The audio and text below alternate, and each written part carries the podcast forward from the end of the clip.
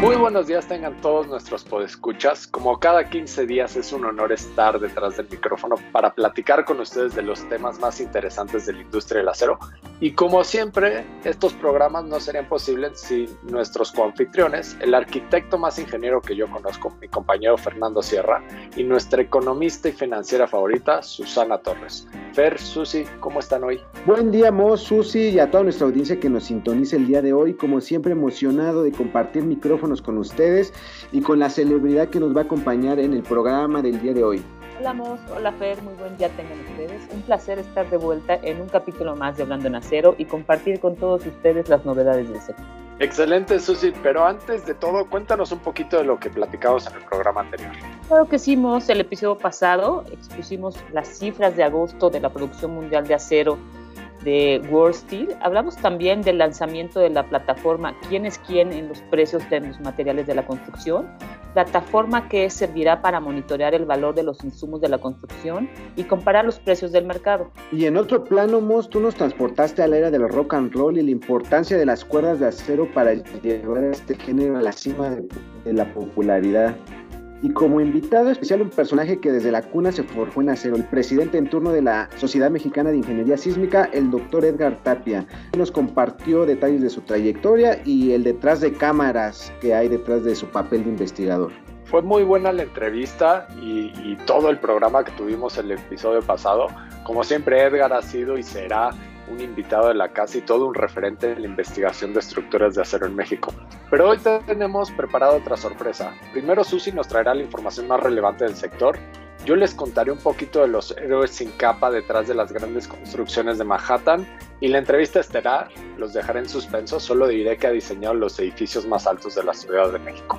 Pero bien, Susi, iniciamos el programa de hoy. ¿Qué nos tienes preparado? Claro que sí, empezamos con noticias positivas. Después de verse afectada la pandemia, América Latina muestra señales de una recuperación gradual. La industria del acero en la región empezó a restablecer los hornos y amplió sus operaciones siderúrgicas. Hasta el momento, en algunos de los países la reactivación se empieza a ver como una B, pero aún estamos lejos de tener los niveles previos a la crisis del COVID. En este escenario, las cifras de producción de acero crudo del mes de agosto mantuvieron una tendencia positiva, sumando un total de 4.807 millones de toneladas, que representan un aumento de 7.9% en comparación con el mes anterior. Pese a este aumento de la producción, si vemos los datos, realmente hay, un, hay una disminución de 2.4 versus el año pasado. En cuanto a los productos laminados, la producción de aceros largos creció un 9.5% durante el mes frente al 15.9% de planos. Sin embargo, la producción de tubos sin costura sigue deprimida, a pesar del incremento de 17.9% en relación al mes anterior. La producción se mantiene baja con un 62.9% respecto al año pasado. El consumo de América Latina tiene una tendencia de recuperación, principalmente por el desempeño de países como Argentina, Colombia, México y Brasil, que registró este último el mejor mes del año. Su, se menciona que el desacople de las cadenas globales se acentuó por las disputas comerciales. ¿Qué tan cierto es esto? Fíjate que la aplicación de la política restrictiva, como hemos visto del gobierno de Estados Unidos ante las tensiones comerciales con China y los mayores costos de producción, como bien dices, acentuó el proceso de fragmentación de las cadenas globales de valor y esto cambia los escenarios en una misión actual, los gobiernos deberían de estar promoviendo la competitividad y la infraestructura para atraer inversiones en un momento crítico en donde existe oportunidad para todos los países latinoamericanos. En este contexto, México va a ocupar un lugar importante, principalmente porque tenemos ya la existencia del TEMEC y nos puede favorecer tanto las relaciones comerciales con Estados Unidos como en Canadá. Y cambiando un poco el tema, el Fondo Monetario Internacional presentó también, y estos también son notas positivas, la perspectiva económica mundial para octubre, en el que ajustaron la estimación de crecimiento para México para este 2020. Su pronóstico de crecimiento económico nacional en el 2020 se ajustó a la alza, pasó de menos 10.5% para junio a un menos 9% también eh, para junio. Esto quiere decir ajustaron un 1%. Para el 2021 también se mejoró el pronóstico de 3.3% a 3.5%. La caída estimada para la economía global en el 2020 también se moderó en menos 4.9%, esperando en junio a menos 4.4%. Susi, ¿y en este rubro para el pronóstico del 2021 hubo algún ajuste? Sí, fíjate que la recuperación se espera que en el 2021 ahí sí bajó de 5.4 a 5.2. Las mejoras de la perspectiva del Fondo Monetario internacional tiene que ver con la flexibilización y el que se hayan reabierto las economías, pero han sido muy cautelosos en cuanto a que, como hemos estado viendo en las últimas fechas, pudiera reabrirse las nuevas cuarentenas y esto podría cambiar el escenario. Así es que hay que estar muy atentos. Y por otro lado, vamos a hablar de un proyecto. Andrés Manuel López Obrador anunció la ampliación del tren suburbano que conectará la estación de lechería con el nuevo aeropuerto internacional, el mejor conocido como el aeropuerto de Santa Lucía. Este aeropuerto, como hemos venido mencionando, es una de las obras prioritarias en cuanto al planteamiento desde que empezó el sexenio. Eh, la inauguración de este se tiene prevista para el 21 de marzo del 2022, pero la ampliación contará de 23 kilómetros de longitud. Tendrá tres nuevas estaciones y dos viaductos elevados. Para el financiamiento de esta obra, que será necesario levantar la conexión entre la estación lechería que está en el municipio de Cuautitlán Izcalli y el próximo aeropuerto internacional, ubicado casi a 25 kilómetros de distancia hacia el noroeste, el gobierno tiene contemplado una inversión de 12.565 millones de pesos. Eh, prestará servicio aproximadamente a 80.000 personas diariamente eh, desde y hacia la terminal las obras se han planificado en dos fases. En la primera se construirá una sola vía con vías secundarias y en la segunda fase se construirán dos vías cuya conexión con el aeropuerto se realizará a través de un ramal. Su, y del presupuesto de los 39 proyectos de infraestructura, ¿qué porcentaje representa esta obra? Fíjate que desde los 297.344 millones de pesos que designaron para los 39 proyectos, esta obra estará siendo prácticamente un 4.2%. Se pretende con todas estas obras de infraestructura que la economía se reactive también en el plano de la iniciativa privada. Como siempre, Susi, pues muchas gracias por traernos toda esta información tan valiosa para los escuchas que nos sintonizan y también escuchar estos proyectos pues es una bocanada de oxígeno para todos los que nos dedicamos a la industria de la construcción. Y aprovechando que nos pusiste de buena Susi, ¿qué te parece si escuchamos la sección del ¿Sabías qué? Y ahí voy yo. Fer y Susi, me imagino que, que les ha tocado pasar por los principales corredores económicos en Ciudad de México, en Reforma, Insurgentes, etcétera, y han visto cómo muchas de las estructuras van creciendo como gigantescos legos. ¿Alguna vez se han preguntado cómo van ensamblando todas las piezas de estos grandes edificios?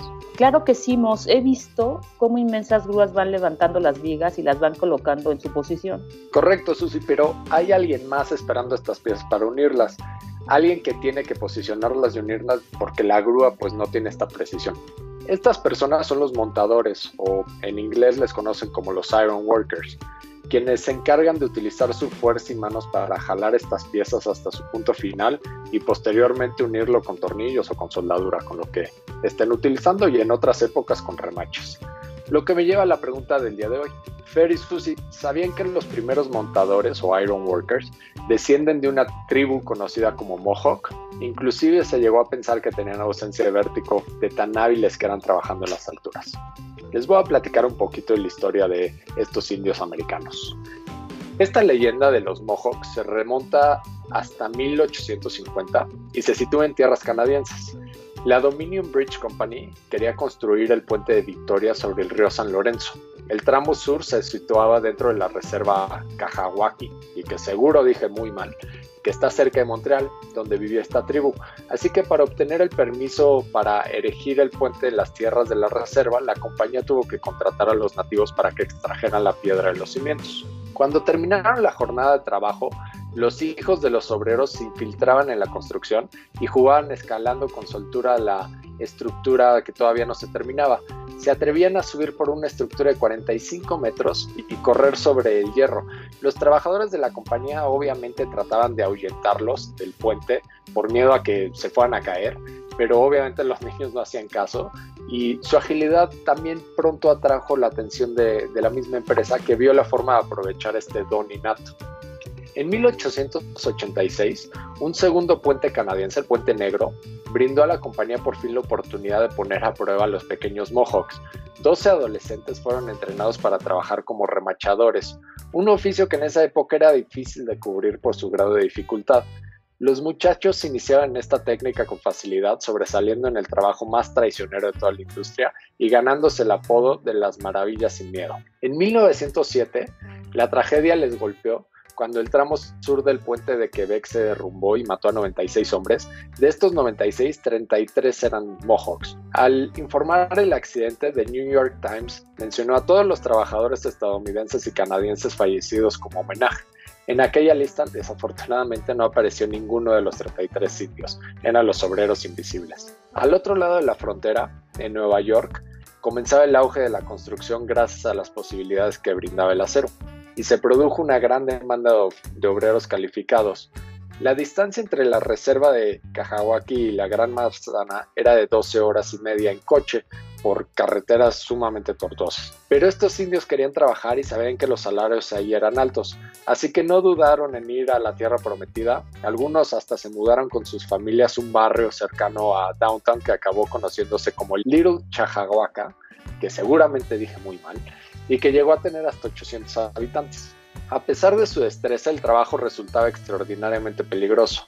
Tenían que atravesar vigas de solo 25 centímetros con un cinturón de herramientas de más de 20 kilogramos, pues eso te dejaba muy poquito espacio para el error. Y además, si corrían vientos fuertes, pues un paso en falso te podía, podía terminar en un salto mortal sin red. Por eso los Mohawks, que nunca demostraban temer a las alturas, siempre trabajaban con alguien de confianza a su lado. La construcción de las estructuras de acero requería tres tipos de cuadrillas de trabajo.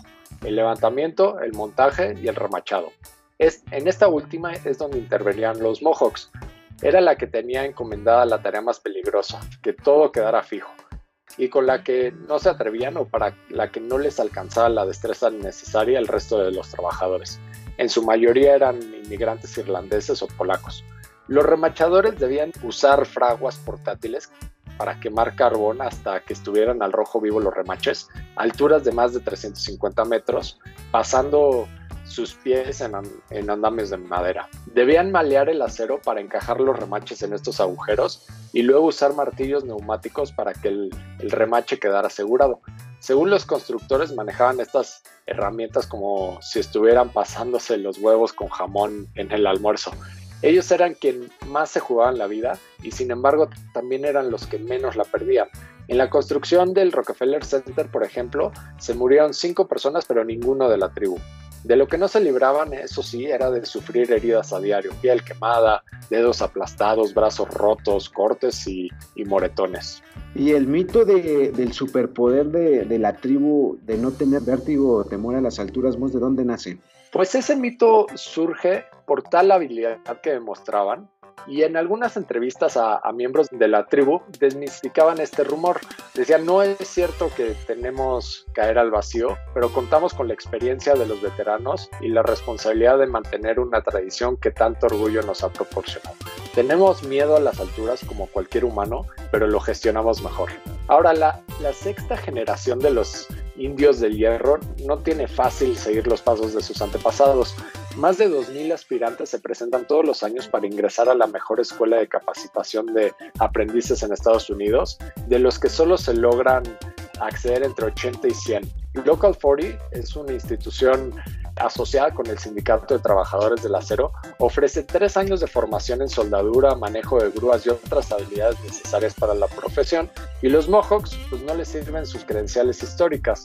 Randy Jacobs, uno de los instructores, admite entre bromas que la prueba de admisión es su propio programa espacial. Entre otras demostraciones les exige escalar una viga de hierro de 9 metros y levantar pesas de 11 kilogramos una plataforma elevada tan rápido como puedan. Y pues obviamente solo lo superan unos pocos. Los ancianos de aquella tribu yo creo que nunca imaginaron que sus descendientes tuvieran que pelear entre miles de personas para hacer su hueco en las alturas. Y de hecho siempre estuvieron en el anonimato, ni siquiera aparecen en la mítica foto del almuerzo en el rascacielos que inmortalizó un grupo de obreros sentados en un andamio sobrevolando el cielo de Nueva York. Ellos fueron un mito invisible, una leyenda, las águilas de la construcción que llevaron a la isla de Manhattan a las alturas. Una historia sumamente heroica. A veces el reconocimiento no llega a las personas que están en la línea de batalla, pero gracias a los archivos históricos sabemos de la importancia de estos trabajadores que día a día arriesgaron su vida por los sueños de otros hombres. Exacto, Su. A veces se inauguran grandes proyectos y no nos ponemos a pensar quiénes fueron los encargados de construir estas grandes obras. Muy buena cápsula la del día de hoy, Mus, y nos hace reflexionar sobre qué tan indispensables son todos estos héroes sin capa que sin ellos muchos de los proyectos más ambiciosos no serían posibles. Y hablando de grandes eh, personas que hacen posible los proyectos más ambiciosos, Susi, ¿qué te parece si, si revelamos la identidad de nuestro invitado de lujo? Claro que sí, Fer, será todo un honor hablar acerca de la extensa trayectoria de nuestro invitado. Creo que aunque lo resuma tendríamos que hacer una miniserie de capítulos para no dejar pasar ninguno de todos sus logros. Nuestro invitado de lujo es ingeniero civil por la UNAM y maestro en ingeniería estructural por esta misma casa de estudios. Obtiene un doctorado en ingeniería sísmica en la Universidad Estatal de Nueva York en Buffalo en 1995. Director general y fundador de Diseño Integral y Tecnología Aplicada, DITEC, desde el 2016 forma parte de WSP, empresa mundialmente reconocida como una de las firmas líderes en consultoría con más de 45 mil colaboradores y con presencia en más de 40 países. Durante sus más de 25 años de experiencia ha participado en el diseño de proyectos de gran relevancia en estructuras de concreto, concreto postensado, acero e híbridas Además, ha sido pionero en la implementación de sistemas de amortiguadores en el diseño de estructuras de México, abriendo camino a nuevos y emocionantes proyectos en nuestro país. Su impecable trayectoria profesional ha sido merecedora de diversos reconocimientos, siendo el más reciente el premio SMIE a la práctica profesional del 2018. Actualmente Rodolfo es director general de WSP México. Y bueno, por mencionar algunos de los proyectos en los que el doctor Valles Matox ha participado directa o indirectamente, en proyectos como la Torre Mayor aquí en Ciudad de México, fue diseñada para exceder los reglamentos de construcción de la Ciudad de México y California, que son los más estrictos del mundo, y para proporcionar la máxima seguridad y comodidad a sus ocupantes. La estructura de acero y concreto cuenta con 98 amortiguadores sísmicos que reducen pues sus desplazamientos al mínimo durante cada evento sísmico, amortiguando y disipando una gran porción de energía de todo el edificio. También ha participado en la Torre Reforma, aquí mismo en la Ciudad de México. La torre tiene 57 niveles para uso de oficina, también 10 niveles de sótano y una estructura auxiliar interconectada con la torre principal para el uso del estacionamiento. También participó en la Torre Reforma 509, aquí en Ciudad de México. El edificio está compuesto por una base de marcos metálicos con columnas compuestas con capacidad este, adicional y un sistema de diagonales igualmente metálicos que ayudan a disipar energía en caso de un evento sísmico. El sistema de pisos de esta estructura está hecho de losas sólidas de concreto reforzado y, no, y por no dejar de lado a la Torre Manacar, también un importante proyecto, debido a que este proyecto se construyó con los más altos estándares de desempeño sísmico y de mantenimiento. La Torre Manacar tiene una altura de 145 metros con 32 niveles sobre el nivel de, del suelo y 12 niveles de sótanos. Entonces, pues estas grandes torres eh, o las torres que están en la Ciudad de México, pues prácticamente la gran mayoría pasaron por los ojos de el doctor Valles Matox. Démosle una cordial bienvenida al doctor Rodolfo Valles Matox, por favor. Hola, pues es un gusto estar aquí con ustedes. Muchas gracias por la invitación y eh, encantado de estar aquí charlando de, diversos temas del acero, de la ingeniería, eh, de México, de etcétera. Rodolfo, bienvenido. Me da muchísimo gusto que estés con nosotros. La verdad es que siempre, antes de comenzar el programa, estábamos platicando que eres una de esas personas que nosotros admiramos por la trayectoria que tienes y, yo creo que en el mundo también eh, debes de ser bastante sonado, ¿no? Construir estos edificios en una ciudad como la nuestra, que tenemos un suelo que parece gelatina y aparte tenemos todos estos sismos, ha de ser todo un gran desafío. La verdad me, me, encanta tenerte acá. También platicábamos un poquito que hace tiempo no nos vemos y la, una de las últimas veces que nos vimos nos encontramos en San Luis en el Congreso de la ISC. Eh, me acuerdo que que fuimos a cenar a un restaurante y nos pusimos a platicar del puente este que está en, en, San Luis, Missouri, que lo probaron con elefantes y todo eso. Me da muchísimo gusto saludarte el día de hoy y hablando un poquito de esto de acero y de México y del mundo, le pasaría a Fer nuestra primera pregunta para que él continúe, pero quería antes saludarte. Muchas gracias, Carlos. Bueno, aprovecho antes de que entre Fer. No, pues sí, nos la pasamos muy bien en ese congreso en San Luis, Missouri, en Estados Unidos. Y, sobre todo, pues, eh, pues porque estábamos ahí en, la, eh, en un lugar icónico, ¿no? En donde está el arco y donde está el puente, en donde se logró digamos, eh, la comunicación para el otro lado de los Estados Unidos, ¿no? O sea, la conquista gracias al ferrocarril, padrísimo, y, pues gracias por tus palabras, ¿no? Qué bueno que no estamos con videos porque ya, ya hasta me sonroje. Rodolfo, pues muchas gracias a ti por acompañarnos, para todos es un honor tenerte aquí en el programa, estamos de gala todos, hasta los micrófonos traen corbata por tu presencia el día de hoy. Todos te visualizamos como un referente en la ingeniería estructural mexicana y como bien mencionamos también mundial, pero nos gustaría regresarnos un poquito más atrás. Tú eres ingeniero civil, me gustaría saber ¿Cómo te inclinas por estudiar esta carrera, posteriormente irte por la vertiente de las estructuras o la ingeniería estructural? ¿Qué te llamó la atención? ¿Qué te apasiona de, todo este camino que has recorrido? Fíjate que debo confesarte que mi papá era ingeniero civil también, no en estructuras, sino más bien en construcción. Entonces desde pequeño me tocó participar, o ver más bien, participar es, es, como una, como demasiado, ¿no? Eh, pero ver grandes proyectos. Me tocó vivir en, en diferentes lugares en, República Dominicana, se estaban haciendo unos canales de riego que, que vagamente por ahí recuerdo, unos canales enormes y y, digamos en, una zona de sembradíos. Pero después de eso recuerdo con más eh, fidelidad tal vez el, aeropuerto en Panamá, el Tucumán, el aeropuerto Tucumán en Panamá, que yo era, yo, yo era muy pequeñito y entonces eh, recuerdo que, nos, que, andaba en bicicleta en, en, las pistas del aeropuerto mientras estaban en construcción. Entonces desde pequeño me, me llamó mucho la atención este pues este ámbito de, de, cero, construir algo, ¿verdad? Que luego se vuelve eh, pues algo súper útil para la sociedad. Entonces, pues sí, desde entonces, y, yo creo que el giro hacia, hacia la parte de estructuras sucede cuando yo estoy eh, estudiando la carrera en la UNAM, porque a mí me tocó más o menos a la mitad de la carrera el sismo de 1985. Entonces eh, yo en ese momento todavía no había decidido una área específica, me gustaban varias, me gustaba mucho, me, me llamaba mucho la atención obviamente la parte de la construcción porque uno tiene la oportunidad de estar pues muy de frente, muy en línea con lo que se está haciendo, ¿no? Ve, uno día con día cómo se están construyendo las cosas, pero a raíz del sismo siento que pues me llamó mucho la atención, vi, vi como, una, como una necesidad, los efectos, eh, eh, no sé, digamos, tuve un, un contacto muy directo ¿verdad? Con los efectos que puede traer el sismo, ¿no? Entonces me llamó muchísimo la atención y a raíz de ahí empecé a escoger eh, materias más relacionadas con, con este campo, ¿no? Y, pues me tocaron afortunadamente grandes, eh, grandes profesores como el ingeniero Enrique Martínez Romero eh, del Valle, estuvo, también tomé clases con él, Dami Ríos, etcétera, ¿no? tuve la oportunidad de, tener pues grandes profesores a, a los cuales pues les agradezco mucho lo que, lo, que, lo que aprendí a través de ellos. Rodolfo, a mí me impresiona siempre, la mayoría de las, de las personas normalmente se inclinan por alguna carrera, muchas veces por lo que sus padres han hecho, ¿no? Y, y tienen una gran influencia. En mi caso, yo también me identifico con esto que estabas diciendo de, de que tú de chiquito estabas cerca de, de, los trabajos que tu papá estaba realizando.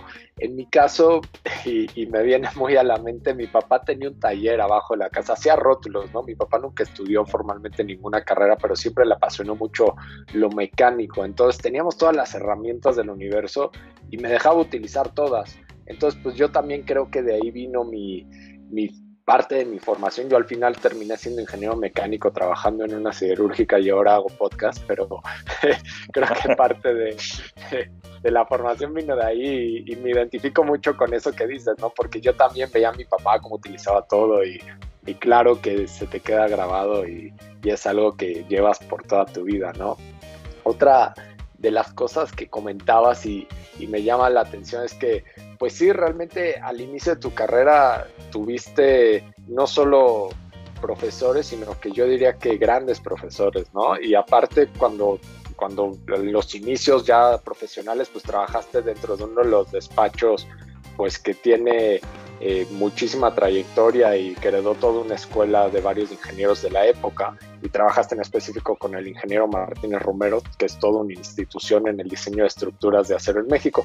Y de ahí viene mi pregunta, me gustaría preguntarte cómo influyó eso en tu formación y en la actualidad cómo aplica las enseñanzas del ingeniero Martínez Romero. Gracias Carlos por la pregunta, porque sí, ciertamente fue un gran, gran, gran profesor, ¿no? O sea, eh, cuando me han preguntado eh, tal vez que, quiénes, eh, quiénes son las personas que han tenido una influencia mayor en, en mi forma de ver las cosas, digamos que, siento que me han impactado más y, que han dejado pues este, una huella, digamos, o, algo que me ha gustado y que he querido replicar, pues sí, uno de los nombres que salen es, siempre el ingeniero Enrique Martínez Romero, ¿no? Eh, sale obviamente el, nombre de mi padre, ¿verdad? Porque pues como ya lo comenté, pues sí, ese contacto, ese verlo, pues siempre me, me, ha marcado, ¿verdad? Eh, sale también a veces el nombre del arquitecto Benjamín Romano. Siento que su visión eh, integral de, entender cómo las, los edificios son realmente la, suma de, de, un todo, ¿verdad? Eh, pero, pero regresándome a tu pregunta, Carlos, sí, ciertamente, eh, yo conocí al ingeniero Enrique Martínez Romero en, eh, en la universidad, ¿no? Él, fue profesor mío de estructuras metálicas y, y fue, a, mí me entusiasmó mucho porque recuerdo que además de, que era muy claro en sus conceptos durante las clases, nos llevaba a visitar obras y yo creo que es, es esa gran mezcla entre eh, la teoría, ¿verdad? Y los números y las fórmulas y, la, y, el rigor que se tiene que hacer para, para, esos cálculos, ¿verdad? Pero luego verlos, verlos construidos y verlos aplicados y ver que, que pues el hangar de, de, Mexicana pues es un mito cuando fue construido por el claro que tiene más de 100 metros, ¿verdad? Y cómo se utilizaron las losas en sección compuesta, que era una tecnología que pues ya en Estados Unidos ya se usaba más, pero aquí en México era de las primeras aplicaciones, Esa, esa liga entre la teoría verlo construido, pero además ese entusiasmo que siempre tuvo el ingeniero Enrique Martínez Romero de, presentar las cosas, ¿no? de, de motivarnos, de, retarnos a veces, ¿verdad? Pues, pues fue fantástico. Entonces, eh, cuando me ofreció trabajar con él, incorporarme a, su equipo de trabajo, pues, pues fue un honor, ¿no? Y, realmente ah, viéndolo en retrospectiva, pues no solo un honor, sino realmente, pues sí, un momento de formación muy importante para mí, ¿no?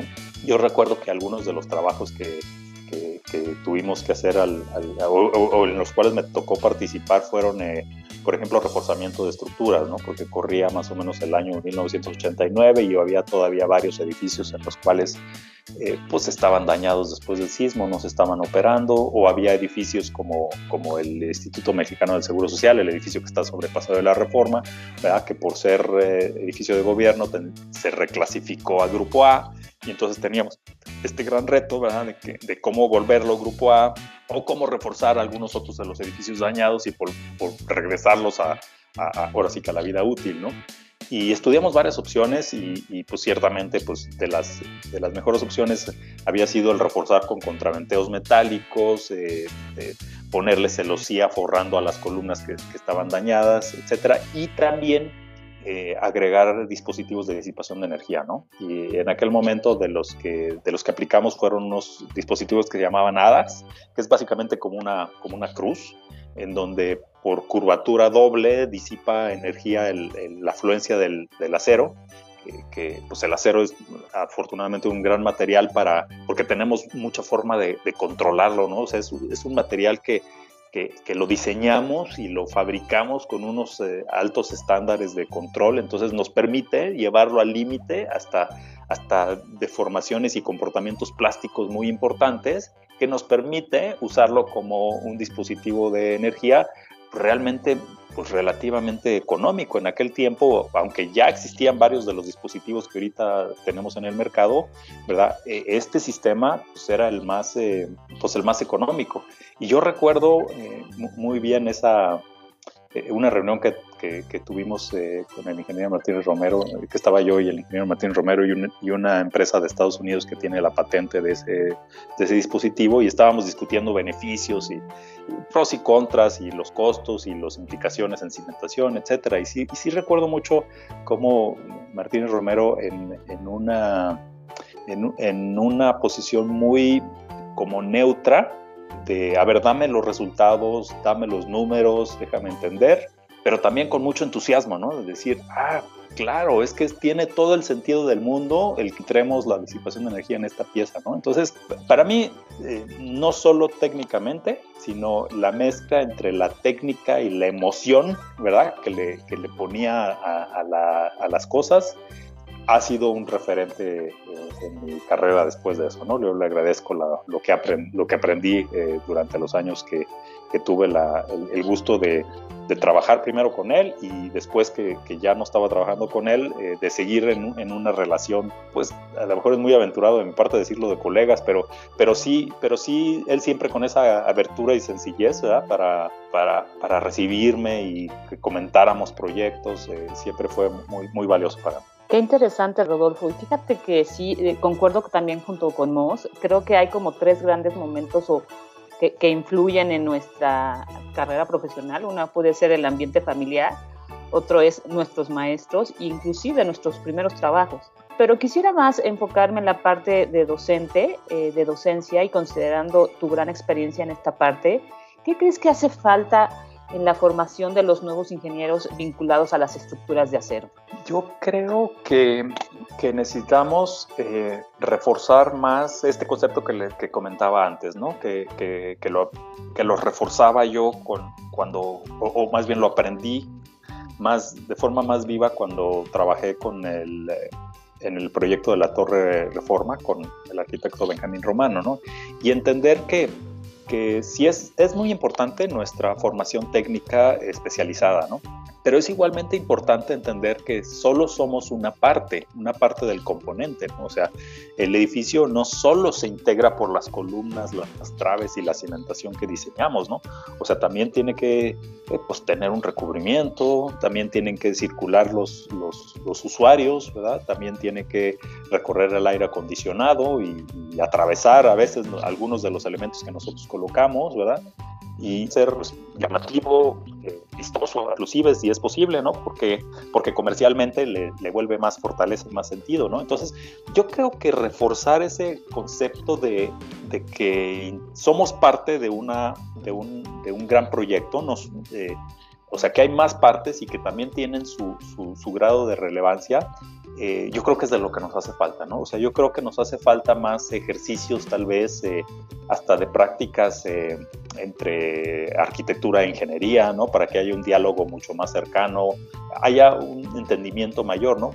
La verdad de las cosas es que cuando nosotros estamos ya ejerciendo nuestra carrera, pues tenemos una interacción muy fuerte con inversionistas que están viendo el dinero, con constructores que están viendo la parte de, de los procesos constructivos, ¿no? Con, con proveedores, ¿no? Con, no solo de materiales, sino de sistemas, de equipos, ¿verdad?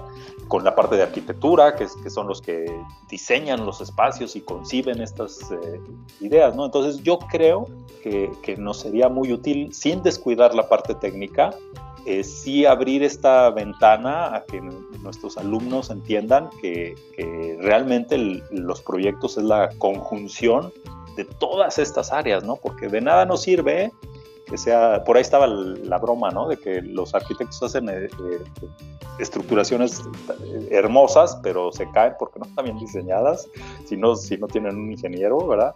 Y un ingeniero hace unas construcciones muy sólidas, ¿verdad? Pero, pero eh, horribles si no hay la intervención de un arquitecto que hay que tirarlas, ¿no? Porque están tan feas. Entonces, yo creo que eso es lo que nos hace falta, ¿eh? Eh, fortalecer en nuestros alumnos que los proyectos es la suma de muchas disciplinas. Gracias, Rodolfo. Y, yo creo que ese sentimiento no solo lo compartes tú, sino que muchos ya en el, en el gremio y, que están en lo profesional traen ese mismo sentimiento, ¿no? Yo creo que y a mí no me tocó, yo no soy ingeniero civil, pero claro que he escuchado todos los chistes al respecto de, de qué diferencias hay entre un ingeniero civil y un arquitecto y siempre sale que el ingeniero civil te pone la columna en medio de la sala, pero te asegura que tu casa jamás se va a caer y el arquitecto a lo mejor te hace la casa más bonita, pero que llega el viento y, se te derrumba, ¿no? Pero creo que al final del día y algo que de lo que yo he escuchado de las personas que están eh, en ambos bandos, tanto en la arquitectura como en la ingeniería, es eso, es justamente que pues hace falta que desde la escuela estén pegados, ¿no? Y tengan proyectos en conjunto y, que el proyecto no solo sea un proyecto arquitectónico, sino que tengan que platicar con los de ingeniería para llevarlo adelante. Y, yo creo que eso definitivamente ayudaría muchísimo a que las cosas en, el, en la vida real fluyan de una manera más sencilla, ¿no? Y, creo que es muy, muy buena visión. Y, anclándome de, de, este, de esta reflexión de, de la arquitectura con la ingeniería, evidentemente yo he pasado miles de veces por Paseo de la Reforma y, yo tengo mi favorito en, esos grandes edificios por ahí, ¿no? Y ese favorito a lo mejor es algo muy de por, por lo que yo he trabajado este tiempo y, y porque sé la ingeniería que hay detrás, pero creo que algo muy interesante, y a lo mejor no es ninguno de estos, a lo mejor es otro, algo muy interesante para preguntarte sería, ¿Cuál de todos estos proyectos en los que has trabajado tú consideras que es el más complejo por resolver, el, que más trabajo costó? Y también cuál es el que está más cerca de tu corazón? ¿Cuál, cuál de estos proyectos tú dices, si algún día me van a recordar, quiero que me recuerden por este? Es, una pregunta difícil porque, porque sí me ha tocado la fortuna de participar en, muchos proyectos eh, que, siempre eh, me han llegado al corazón, ¿no? Inclusive pues te puedo compartir que, por ahí ayudamos a un arquitecto que hizo una ampliación de su casa eh, utilizando material reciclado de siembra y es básicamente su sala comedor, ¿eh? o sea, es un área de, pues no sé qué te gustará, como 30 metros cuadrados y, a pesar de que es un proyecto chiquitito, e, es un proyecto que tiene eh, pues esta componente de, reutilizar y pensar y hacer, eh, no sé, mejor uso de, la tecnología, de los materiales, de reciclar, ¿no? Los materiales, etcétera. Y, pues me gusta mucho. Em, entonces, creo que tendría que elegir eh, tomando en cuenta eso, ¿no? Porque todos los proyectos han tenido un grado de reto interesante y de satisfacción, ¿no?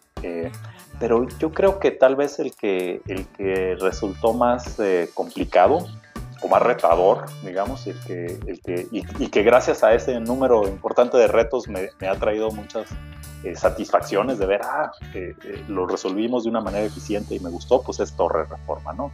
Y Torre Reforma pues arranca desde, desde el movimiento de una casa catalogada, entonces tiene esta componente de, reutilizar una construcción que marca pues una forma de, edificios o, una escala de edificios muy cercano a, una persona, ¿no? Porque pues, es una casa de dos pisos, ¿verdad? Que además marca una época, una, marca la época digamos, de, Paseo de la Reforma cuando tenía eh, muchas de estas casas eh, similares, ¿no? A lo largo de todo el Paseo de la Reforma. Hoy en día nada más tenemos unas cuantas y Torre Reforma está, eh, digamos, atrás del lugar predominante que tiene esta casa, ¿verdad? Que se le da un lugar pues el que merece para rescatar o, recordar, digamos, la, historia de Paseo de la Reforma.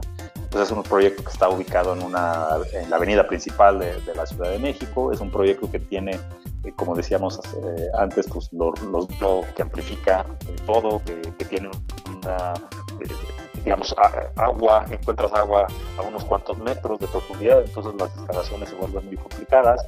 Es un proyecto que además eh, pues tiene una huella realmente pequeña, entonces eh, el, reto de construir esta, esta torre eh, de una forma eficiente en, un espacio tan reducido, pues yo creo que sí lo coloca digamos, junto con muchos otros proyectos, pero sí en un lugar como especial, ¿no? Con, por esta mezcla de, los retos, diferentes retos que tuvo y, que, y que, los, pues de alguna forma trabajando en conjunto con todas las demás disciplinas y con todos los demás involucrados, pues lo coloca en un edificio que, que pues gracias a eso también creo que ese reconocimiento pues lo, lo ha lo ha tenido ah, no solo la satisfacción personal de, los que hemos participado o participamos en este proyecto, sino de, diferentes instituciones. ¿no? Es, un proyecto que mundialmente tiene visibilidad ¿no?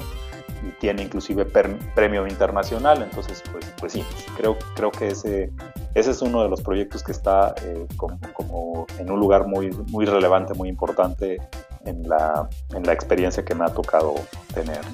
Y fíjate que, que coincidimos justo en el proyecto, ¿no? Hace que fue el año pasado, Arquines sacó un libro del proyecto y un libro padrísimo, ¿no? Que tenía unas transparencias en las que tú le podías ir quitando capas al edificio y podías ver como todo por dentro. Y me acuerdo de, de ojearlo horas y horas, viendo todas las implicaciones que, tiene y, y, la verdad es que es una obra, a mi punto de vista, totalmente innovadora. Bueno, no solo mi punto de vista, ¿verdad? El punto de vista del mundo, porque el mundo lo reconoció como tal. Una obra sumamente innovadora y, y la verdad es que es muy bonito también, o sea, lo estético de un lado es totalmente diferente que del otro y, pues sí, coincidimos ahí. ¿Sabes qué, Carlos? También, y, sabes que fue muy, divertido, ¿eh? O sea, fue muy divertido trabajar con este equipo. Le, inventábamos nombres a las cosas, ¿eh? O sea, las, para mover la casa tenía unas ménsulas metálicas que reciben los gatos, ¿verdad? y les decíamos las Cleopatras, porque, porque estas eh, extensiones, digamos, de la charola, pues simulaban un poquito cómo transportaban a Cleopatra en su tiempo, ¿no? O sea, con, unas personas cargando por estos palos. Y, y, luego, por ejemplo, hay una zona donde se juntan las diagonales, la, eh, donde se juntan cuatro de las diagonales que parecen una mano. Entonces esa placa, que es de 5 pulgadas en algunos pisos, le decíamos la mano, ¿no? Y a, otra placa donde sale la, diagonal, pues parece, eh, pues, pues, está así, digamos, eh, inclinada para, recibir una de, las diagonales que van hacia abajo, pues le decíamos la bandera, ¿no? Como, imaginándote una bandera que con, un poquito de viento no, no está totalmente horizontal, pero está ligeramente inclinada. Entonces, la verdad es que no solo fue el reto, ¿no? sino fue el, equipo y la creatividad que se desarrolló en eso y que nos divertimos mucho, ¿no? Y otra de esas cosas peculiares del proyecto y que yo jamás, obviamente jamás me había dado cuenta y hasta que escuché una entrevista con el arquitecto Benjamín Romano, las empecé a ver y que ahora evidentemente cada vez que paso por reforma lo, lo veo porque es algo que ya no puedes dejar de ver, Primero es los, los orificios que están en un costado que simbolizan la gráfica de un sismo. Y segundo, las, las lagrimitas, que no sé si tú ubicas como lagrimitas, que son estas, pues como, no sé cómo llamarlos, pero son un pedazo de acero que, cae justo donde se juntan los, los contravientos en algunos de los pisos y que nunca entendí por qué estaban ahí. A lo mejor algún civil lo entiende muy bien. El, eh, sí, te refieres yo creo que a la, a la fachada principal, ¿no? Sí, la fachada principal, los, los, pedacitos de columna que, que, solo son de un piso y ocurren cada cuatro, que sí, Ándale, exactamente. Yo les digo las lagrimitas. Eh, está mucho más elegante el nombre que escogiste. Te voy a platicar que cuando estábamos eh, desarrollando el sistema, eh, la fachada, porque la fachada se dio con diferentes, la fachada principal, ¿no? Porque teníamos que encontrar una mezcla entre que pues no se desaprovechara la maravillosa vista hasta el castillo de Chapultepec, ¿verdad? Pero pues nos diera estructuralmente un sistema pues eficiente, ¿verdad? con suficiente rigidez para terminar el tubo, digamos, porque tenemos dos paredes del tubo que son de concreto y la tercera pared que está doblada es la fachada que da hacia, hacia la hacia, hacia el eh, castillo de Chapultepec, ¿no? Y esa, esa fachada inclusive está girándose, ¿no? Porque conforme se va despegando en altura o cuando se va subiendo, pues gira hacia el castillo de Chapultepec porque la vista pues cada vez se mejora. Y, y, justo teníamos un, un, problema ahí porque teníamos en esas esquinas, teníamos una trave eh, debajo de ese nodo donde está la mano, donde está la mano y se reciben las cuatro diagonales, ahí, ahí, un, el piso de abajo tenía un nodo que estaba en cantilever, pues una distancia muy importante. Entonces, pues sugerimos de, ese, de esa mano, de ese nodo, eh, colgar un tensor, ¿no? Poner un tensor para recibir el piso de abajo, ¿no? Y, recuerdo que la primera reacción de, algunos de los involucrados dijeron, no, no, no, eso está horrible, no, olvídalo, jamás, parece un moco. y el, eh, entonces es mucho más elegante el nombre de lagrimita, pero ¿cómo crees? Pero al final del día y, durante el proceso de obra le decíamos el moco, ¿no? Porque pues sí, nos acordamos de esa fecha en la cual negociamos la eficiencia estructural con este elemento que luego fue pues, rediseñado arquitectónicamente para que pues, fuera parte de, del concepto general, ¿no? Y esta lagrimita pues, pues se integrara con todo el, el proyecto, ¿no? O sea, se le dio el tratamiento arquitectónico a una solución estructural que, volvía más eficiente el sistema. Qué interesante, Rodolfo, esto que comentas. Yo, eh, del único que no estoy de acuerdo de entre elegir este, eh, alguna torre favorita en particular, es que el público en general, al final de cuentas, nunca se pregunta quién es el autor detrás de esas grandes estructuras, ¿no? A lo mejor suena por ahí el arquitecto, pero el despacho de estructuras como que siempre queda detrás del telón, ¿no? Pero bueno, aprovechamos este programa también para hacer de su conocimiento de la audiencia que pues cuando vayan a Reforma y van todas esas eh, grandes torres, pues al menos tres de las grandes que van a ver, pues eh, aquí nuestro invitado de lujo pues estuvo participando en esos proyectos. Y Rodolfo, y ya para meter ahí algo de, polémica aquí en el programa y, hasta yo creo que te vas a sentir entre la espada y la pared, pero es una pregunta que, que, tengo que hacerte. Eh, ¿Qué prefieres en temas de sistemas estructurales, el concreto o el acero? Y a lo mejor hasta tenemos que censurar esta parte del programa. Ah, caray, sí. bueno, eh, pues, híjole. Eh, ¿Sabes qué? Y, bueno, te lo voy a contestar de esta manera. Fíjate que me invitaron hace pues no me acuerdo, hace tal vez tres años, a un evento del Instituto Mexicano del Cemento y el Concreto. Y, en el evento tenían una mesa redonda, ¿no? No, no una mesa redonda, no, un, debate, un debate en el cual el debate se llamaba acero contra concreto, ¿no? Entonces, eh, pues ya tenían seleccionado al champion, digamos, del concreto, ¿verdad? Y estaban buscando quién, quién, eh, quién se atreviera. Imagínate, imagínate el entorno, ¿no? O sea, totalmente amigable, ¿no? O sea, yo iba a un evento eh, organizado por, los, por las empresas concreteras, ¿sale? En un debate que íbamos a hablar del concreto versus acero. Y adivina qué parte me tocaba a mí, ¿no? La parte de, de defender o demostrar las ventajas del acero. Y yo al final de esa conferencia, pues yo lo que le decía era que en realidad en realidad yo creo que hay muchas cosas que se pueden aprender de, ambos, de ambas industrias. Y en realidad yo como diseñador estructural, a mí no me gustaría quedarme cojo en, en mi gama de opciones, ¿no? Eh, lo que yo sí creo es que eh, pues cada material tiene sus ventajas y, y, bueno, en favor del acero yo les preguntaba, bueno, ¿por qué, por ejemplo, los grandes proyectos en México son en acero? ¿no? O sea, ¿por qué a lo largo de la historia los grandes, grandes, grandes proyectos son en acero? ¿por, qué el Palacio de Bellas Artes es de acero? O sea, no, es de concreto, es, de acero. ¿verdad? ¿Por qué la torre de Pemex, la torre Latino, es de acero, ¿no? Y así, y así nos podemos ir a, diferentes ejemplos y, muchos son en acero. Y yo les decía, bueno, además del peso, ¿verdad? Que, tiene una solución en estructura metálica que es muy ad hoc a cuando tenemos eh, pues cuando estamos eh, neciando y construyendo eh, estructuras en un suelo que era un lago, ¿verdad? En vez de disfrutar del lago, no, lo cancelamos y nos montamos encima de él. Entonces es muy importante usar un, sistema estructural que sea pues más ligero para no tener que tener costos adicionales en la cimentación, ¿verdad? Pero yo también lo que les decía es que una cosa que sí deben, varias cosas que se debe aprender, digamos, de, de, las, de, las, estructuras metálicas es el control de calidad que se tiene y el grado de certificaciones, ¿no? O sea, yo decía, ¿por, ¿por qué estos grandes proyectos eh, se, se, construyen en, en, acero? Yo creo, para mí, para mí, porque una obra icónica la, la haces, además de por la parte eh, de eficiencia estructural y, y, eso, también la haces por, por los certificados que puedes tener, ¿no?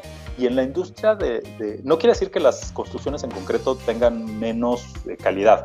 Sin embargo, el, proceso de certificación y la difusión que se tiene para certificar procesos, soldadores, fabricantes, materiales, pues es mucho más elevado, tiene un estándar mucho más eh, elevado que, lo que te puedes encontrar en una solución en concreto. Haciendo el símil, pues el, concreto es un material que se mezcla en el lugar, ¿no? Que tiene sus ventajas, que puedas hacer algo que lo mezcles ahí en su lugar, pero que lo hornees, digamos, ahí en su lugar, ¿no? Eh, pero hornearlo en su lugar también tiene la desventaja de que tienes un producto con más variabilidad, ¿no? Tienes más factores porque estás pues introduciendo, introduciendo más factores, entonces puedes tener más variabilidad en los resultados, mientras que pues la estructura metálica tiene como es un producto que lo mezclas en, un, en una zona, en una, en una cocina industrial, por llamarlo de alguna manera, ¿no? Eh, en donde tus procesos están certificados y luego tienes, eh, para el colocarlo en obra, tienes certificación de mortadores, tienes certificado de, soldadores, eh, etcétera, pues estás en un proceso que está mucho más industrializado y por lo tanto tu nivel de variabilidad es, es más controlado. Entonces, yo, yo creo que ambos materiales son muy buenos, ambos, eh, cada uno tiene sus grandes ventajas, varios de los proyectos ahí en Reforma tienen una mezcla de, de acero y concreto, unos más que otros, ¿verdad? Pero, pero yo creo que la ventaja es saber no, no irnos por un interés comercial, ¿no? sino irnos por, una, por las ventajas competitivas que te ofrecen los materiales y las ventajas, como decía ahorita, de, de los procesos mismos. ¿no? O sea, no es solo que tú especifiques algo, ¿verdad? Sino que cuando lo, el que lo construya, eh, pues qué grado de madurez tiene, ¿verdad? Eh, o qué grado de certificación eh, tienen los procesos que se utilizan para esa construcción. ¿no? Entonces, eh, a, a, mí me gustan los dos, yo como conclusión de esa charla y como conclusión de tu pregunta, eh, yo diría que, que, para mí es la combinación lo, lo, lo, lo, que potencializa, ¿no? Digo, concreto no se puede vislumbrar sin, sin algo de refuerzo que lo, que lo mantenga eh, y que le dé la ductilidad, porque el concreto es un material inherentemente más frágil, ¿verdad? que sí le puedes, le puedes ayudar para que tenga ductilidad gracias a la adición de productos eh, tipo como acero. ¿no? O el uso de un acero, que es un eh, material que inherentemente pues ya es un material dúctil, que como les platicaba ahorita, hasta lo, lo, puedes aplicar directamente como un disipador de energía sin, sin, nada más. Una estructura de concreto para que pueda disipar energía le tienes que poner acero. ¿no? El, el, grado, para darle ductilidad a una estructura de concreto le tienes que poner acero, porque el material es más dúctil. ¿no? Entonces, eh, yo, yo, me gustaría eh, no quedarme con uno, si, si, me lo permites. No, no, sé qué tanto vayas a tener que, censurar de lo que acabo de contestar, pero... Ahí hemos ya cortada la parte eh, donde ya empiezas a hablar bien de los dos, se va a quedar con lo que más le convenga. Pero no, está bien, muy, muy buena respuesta, Rodolfo, creo que es muy imparcial y creo que así es como todo el gremio y el mercado debemos de vislumbrar, saber sacarle provecho a ambos sistemas estructurales, porque como bien dices, ¿no? Ambos tienen sus ventajas. Sí, definitivamente, y yo creo que no voy a tener que censurar absolutamente nada, me encanta eh, escuchar este tipo de respuestas que al final, si yo fuera un inversionista y quiero poner un edificio o hacer un centro comercial o algo por el estilo, me gustaría tener un ingeniero así, un ingeniero que, que no piense comercialmente, sino que piense técnicamente cuál es la mejor solución y dónde aplica mejor cada, cada material. Entonces yo creo que, que queda muy bien. Y, y, me gustaría preguntarte si te aventaron huevos en ese congreso o, o fue todo muy tranquilo. No, no, fue todo muy tranquilo, sí, sí, sí, no, no hubo, no hubo problema. menos yo, mal, menos como, mal, porque, porque como si no decía, nos avisas y, y, vamos nosotros a arreglar las cosas, ¿eh? Es, eso, eso. Sí, yo como les decía, yo, yo les decía al principio de la, de la charla de, de, la, de, de esa de ese circo romano al cual me invitaron, ¿no? Les decía, yo no estoy aquí para convencerlos de que cambien de material, porque pues, ustedes tienen plantas para hacer el concreto, ¿no? Yo estoy aquí para, para decirles que, que eh, las ventajas y cosas que ustedes pueden, que, creo que ustedes pueden aprender de la otra industria, ¿no? En, el, en temas de, de, certificaciones y demás, que, que, no, que no está al mismo nivel, ¿no? Y yo creo que eso también aplica al revés, evidentemente nosotros también tendremos que aprender cosas de ellos y, y, yo creo que al final del día hay que tener esa mente abierta para saber, pues, saber las limitaciones y también saber el potencial de cada uno de, de los competidores, ¿no? Cambiando un poco de tema y ya yéndonos más lejos de lo técnico, que la verdad me gustaría pasar más tiempo hablando de esto, pero yo sé que el tiempo es limitado. Me gustaría concluir con una pregunta obligada que le hacemos a todos nuestros invitados y, nos gustaría conocer un poco más a Rodolfo en, la parte personal. Yo les pregunto a los invitados qué, actividades disfrutan hacer cuando no están trabajando y con lo que me he topado una y otra vez es que para muchos de nuestros invitados su hobby fuera del trabajo es el trabajo mismo. No sé si, si me explico, lo, los disfrutan tanto y tienen una pasión tan grande por lo que hacen que muchas veces me dicen es que para mí, cuando no estoy haciendo arquitectura, por ejemplo, leo de arquitectura, ¿no? Y, y, siempre intento exprimirlos un poquito más a que me digan realmente qué es lo que, lo que les gusta hacer en sus tiempos libres y nos hemos topado con personas que les gusta el cine francés, con personas que les gusta tocar el piano, andar en bicicleta, fútbol americano. Entonces, mi pregunta hacia ti es, ¿qué, ¿qué, disfruta Rodolfo en su tiempo libre? ¿Qué es lo que hace? Mira, pues sí hay una componente pequeña en la cual sí me gusta ojear y me gusta ojear, por ejemplo, eh, no libros de, técnicos de estructura, sino a veces eh, libros de que son como de arquitectura. Me, acaba de regalar un libro recientemente que son como de las torres más altas eh, y, es un libro muy bonito, muy, muy pequeño, en donde pues, tiene dos páginas ¿no? y una página habla de los datos técnicos y, y, de la arquitectura y si los elevadores y si el suelo y si el inversionista y demás. Y pues sí, me llama la atención, ¿no? Pero, pero, pero sí, dejando de lado esa parte, ¿verdad? Que, que es así como de hobby complemento, ¿verdad? Eh, a mí pues me encanta pasar tiempo con mi familia, me, me encanta la bicicleta, ¿no? Entonces sí, eh, durante algunos años eh, hacía bicicleta de montaña, ahorita ya no, hago bicicleta más bien pues como de ciudad, ¿no? Que más me gusta mucho la música. gracias a algunos de estos proyectos he tenido, y bueno, gracias a participar en una empresa internacional, pues he tenido la oportunidad de viajar a diferentes lugares y, me doy un gusto de cada vez que puedo y, trato de ir a la, a la, ópera, ¿no? O sea, cuando voy a, a, Nueva York, eh, a veces así de último minuto, porque no sé hasta qué horas vamos a tener las juntas, ¿verdad? Pero a veces de último minuto acabo pues eh, comprándome un boleto y me voy al, al, Metropolitan, ¿verdad? A escuchar una ópera que, que me parece extraordinaria, ¿no?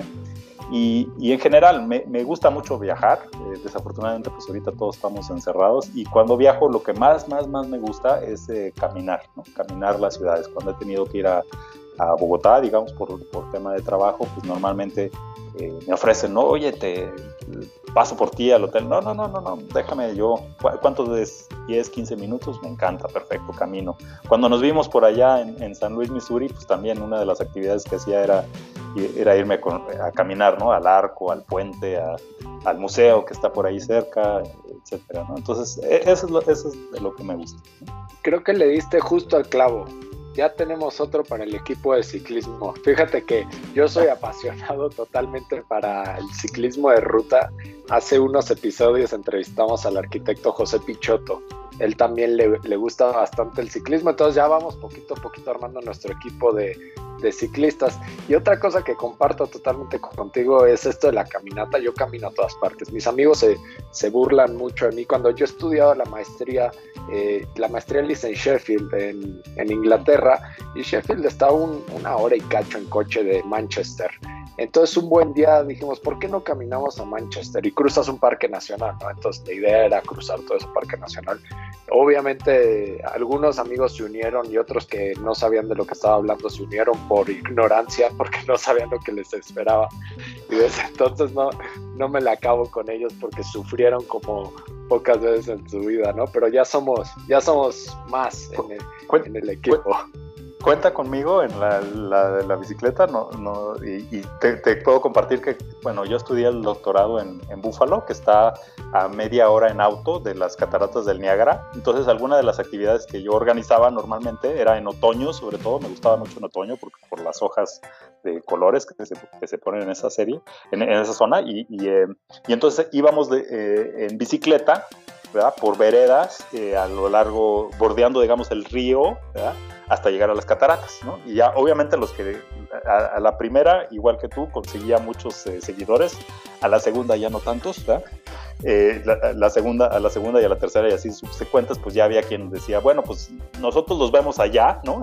En el carro y llevamos la comida y, ah, maravilloso, pues allá, allá nos vemos, ¿no? Sí, eso suele suceder. Pues Rodolfo, ha sido todo un honor tenerte con nosotros y que nos compartieras estas historias y anécdotas. De verdad que disfruté muchísimo el tiempo, me gustaría platicar más contigo, pero yo sé que, que estás ocupado y tienes cosas que hacer y no me queda más que agradecerte una vez más por, por este tiempo. Al contrario, muchas, muchas gracias por la invitación, Carlos, Fernando, Susana. Eh, un gusto estar con ustedes. A ti, Rodolfo, muchas gracias por acompañarnos en el programa. Eh, personas como tú, pues, eh, son los que le vienen subiendo el rating a, a nuestro pequeño programa. Solo me queda invitar a toda nuestra audiencia que se suscriban a nuestros canales de YouTube, de Spotify. Ahí estaremos subiendo pues este episodio y están los episodios de los programas anteriores. Muchas gracias por escucharnos. Gracias a todos. Síganos, como dice Fernando, muy importante suscribirse a nuestros canales. Cuídense y recuerden que juntos moldeamos el futuro.